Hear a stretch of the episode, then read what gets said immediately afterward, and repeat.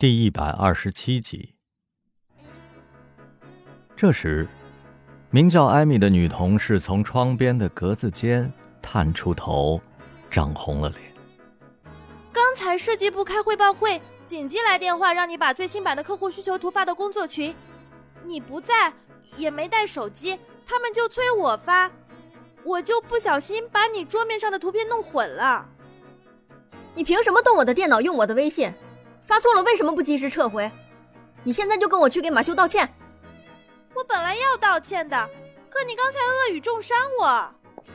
莫蔚怒不可遏地逼近他。什么叫本来要道歉？发完图片十五分钟你都没在群里认错，刚才还装死，你还有没有廉耻？一位男同事起身护住艾米。哎哎，好了，到此为止吧。艾米发错图片是事实，可她的初衷也是帮你啊。难道你上班时间私聊，在工作电脑储存不雅照片，就没有责任吗？你算哪根葱？充什么英雄救美？你有什么证据指责我上班私聊？我还没记你上班时间约艾米到资料室按摩呢。要不要把你俩的视频共享到群里？你，你，你血口喷人！要不是因为你是个女的，我早扁你了。房间里立马就炸锅了，艾米哭得梨花带雨，争吵声引来了赖安，他示意大家继续工作，把莫蔚叫出了办公室，带着他进入了走廊尽头的小会议室。他叹了口气说：“，都说你是麻烦制造者，哼，果不其然。你先冷静一下吧。”说罢。他关门离去。莫蔚在屋里转了三圈，越想越觉得这事儿蹊跷。设计部为什么在开会的时候才要材料？为什么事情偏偏发生在他被赖安叫进办公室的那段时间？他从冰箱里拿出了一瓶凉茶，咕嘟嘟地灌下去。他鼓起勇气给马修打电话。可他关机了，千错万错，错在他自己。马修看上去随和，其实性情十分内敛，交心的人并不多。他平时连个朋友圈都不对外开放，这一下他颜面无存了。中午坐电梯下楼，莫蔚听到两个实习生兴冲冲的议论。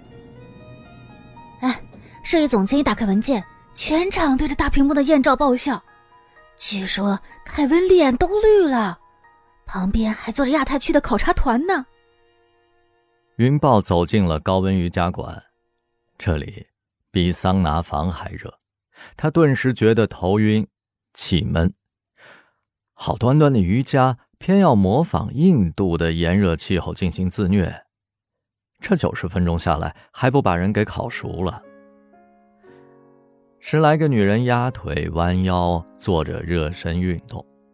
今天他是唯一的男学员，引人注目。很快，他的目光与苏明轩相遇了。他侧卧在瑜伽垫上，做着抬腿练习，腰胯形成了优美的弧度，如同起伏的山谷。他对着云豹淡淡一笑。教练是个活力四射的印度籍女子，性感的肌肉绽放着光泽。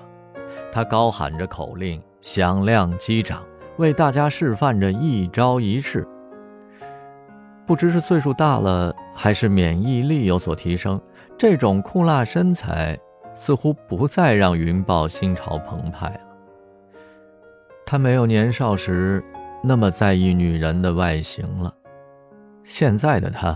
更注重的是性情和特质。可是，他到底喜欢什么样的特质呢？夜来，温驯，痴情，却记不起他的兴趣，眉香娇满，还有点粗俗，和他圈子里的女孩都不一样，反倒引起他的注意。这是新鲜感在作祟吗？他的视线掠过姿态各异的女人，转向苏明轩。苏明轩正一丝不苟地练习着半月式，他侧腰扭转，教练让坚持十秒，他绝不会在第九秒懈怠。莫伟称他为害人精，而他觉得他是个知书达理的人，举止谈吐都很得体，连微笑的弧度都是固定的。不过，他永远不会对这类淑女生产线上的标准产品来电的。